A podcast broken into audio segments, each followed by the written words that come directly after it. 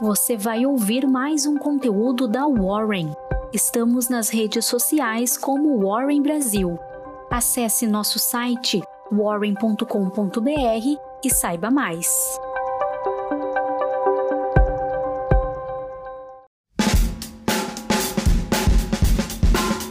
Olá, está começando mais uma Warren Call para que você comece a sua semana bem informado sobre o mercado financeiro.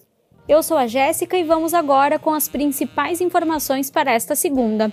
No Brasil, como de costume, é dia de divulgação do Boletim Focus. Teremos também o anúncio do PMI Industrial Mensal e a divulgação dos balanços corporativos do segundo trimestre da BB Seguridade, Marco Polo, PetroRio, PagMenos e Itaú Unibanco. A frente fria chegou para o Ibovespa em dia sangrento, apenas três ações encerraram a sexta no positivo. O índice caiu 3,08% no dia, voltando ao patamar de 121 mil pontos. No acumulado mensal, o Ibovespa fechou em baixa de 3,94% e consolida a primeira perda mensal de 2021 desde fevereiro. Segundo coluna do jornal O Estado de São Paulo, o Grupo Pão de Açúcar recebeu ofertas para vender operações maduras não core da empresa.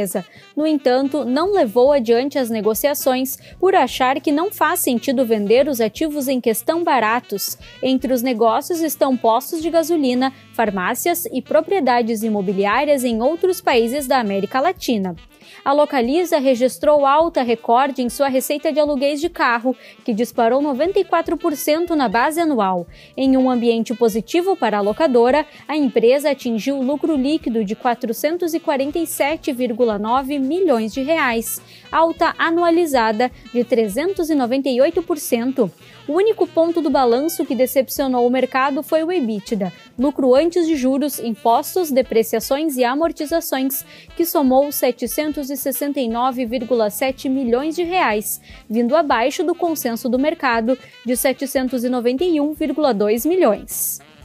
O Banco Pan reportou seu balanço do trimestre com alta de 41% no seu lucro líquido em comparação anual, somando 202 milhões de reais. A instituição financeira atingiu a marca de 12,4 milhões de clientes, com abertura de 40 mil novas contas no período. A administração da empresa informou que a carteira de crédito expandida encerrou o período com saldo de 32,35 bilhões de reais. O resultado é 7% maior do que o primeiro trimestre e 31% superior em comparação aos 24,73 bilhões de reais no mesmo período do ano passado. A Ambipar anunciou novas aquisições no mercado. A empresa de gestão ambiental adquiriu 60% da Triciclo, companhia especializada em logística reversa de resíduos, precursora na monetização de resíduos vinculada a programas de cashback, fidelidade, gamificação, marketing e controle em tempo real. A outra aquisição foi a participação de 70% da Controlpar, holding de atuação brasileira focada na prevenção de riscos e danos ambientais. Cashback em criptomoedas, a Melius anunciou a aquisição da Alter Pagamentos, especialista em criptoativos. O valor de negociação foi de 25,9 milhões de reais. Abre aspas, a aquisição tem como um de seus principais objetivos trazer um time talentoso de empreendedores e de desenvolvedores, além do conhecimento em um segmento de negócios de alto crescimento, que poderá contribuir como uma boa ferramenta de engajamento e atração de novos usuários para a companhia. Fecha aspas, argumenta a Melius a ISA CETEP teve uma queda de 73% em seu lucro anualizado, atingindo 248,1 milhões de reais. Segundo a Companhia de Energia Elétrica, é decorrente do reconhecimento de eventos que beneficiaram os resultados de 2020 e que não se repetiram em 2021. Um deles se refere à revisão tarifária do período. A CESP também abriu seu balanço. A empresa de energia elétrica de São Paulo registrou prejuízo de 18 milhões de reais no segundo trimestre. O consenso do mercado era de lucro de 39 milhões de reais. A Petrobras assinou contrato para vender 20% da termoelétrica Potiguar e 40% da companhia energética Manauara para Global Participações Energia. O valor de negociação soma 160,3 milhões de reais e ainda está sujeita à aprovação do CAD. A PetroRio obteve aprovação da ANP para seu plano de desenvolvimento dos campos de polvo e tubarão-martelo, com redução dos royalties de 10 para 5%. A farmacêutica Fleury reverteu o prejuízo do segundo trimestre de 2020 e registrou lucro líquido recorrente de 86,6 milhões de reais nos meses de abril a junho deste ano. A empresa afirmou que a participação de exames para a detecção de Covid-19 diminuiu na receita bruta. Em contraste, os exames de imagem apresentaram um salto de 180% na comparação anual, realizando um movimento de retomada o minério de ferro marítimo despencou no mercado asiático no pregão da sexta-feira, pressionado pela decisão da China de reduzir a produção de aço. Na bolsa de Dalian, a commodity sofreu queda de 8,1%. Este é o maior recuo em 17 semanas. Por outro lado, o vergalhão de aço e o aço inoxidável tiveram alta no mercado chinês devido à perspectiva de baixa oferta.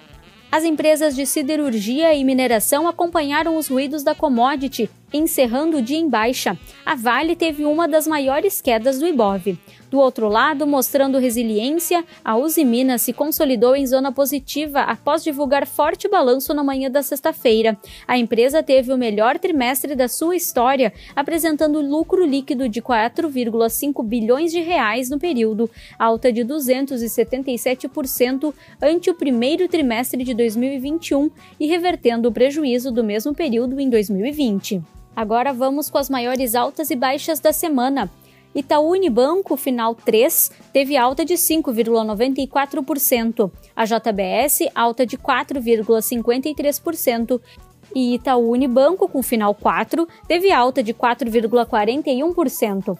Já a Viver Incorporadora e Construtora teve queda de 10,65%, a Natura Co Holding também teve queda de 10,85% e a B2W Digital, que hoje opera com o ticket AMER3, teve queda de 12,29%.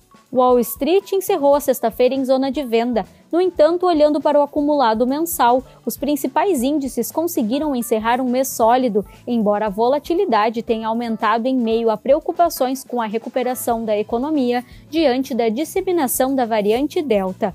No mês, o S&P 500 teve alta de 2,27%, o Dow Jones subiu 1,26% e o Nasdaq avançou 1,16%. No mercado de juros futuros, o risco fiscal voltou a dominar as atenções dos agentes financeiros, enquanto o governo segue discutindo sobre o novo formato do Bolsa Família. Os investidores ficam cautelosos de que o novo formato possa ameaçar o teto de gastos. Na curva a termo, as taxas mais longas foram as que mais sentiram a alta do dia. A taxa DI para janeiro de 2026 subiu 34 pontos. Sem gatilho específico, o Bitcoin segue na esteira de recuperação. Até às 18 horas da sexta-feira, a cripto estava sendo negociada a 208 mil reais. No mercado de câmbio, o dólar saltou mais de 2%, praticamente zerando a queda acumulada da semana em apenas uma sessão. A moeda comercial terminou o mês cotada a R$ 5,21.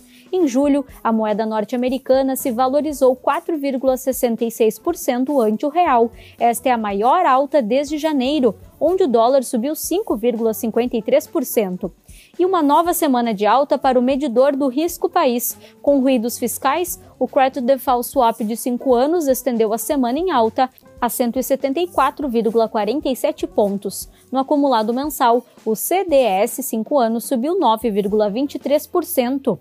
E assim você começa sua semana muito bem informado, sempre com a Warren Call chegando no seu e-mail ou você consumindo ela na versão podcast no Spotify ou versão vídeo no YouTube. Nos vemos amanhã com mais informações. Até mais!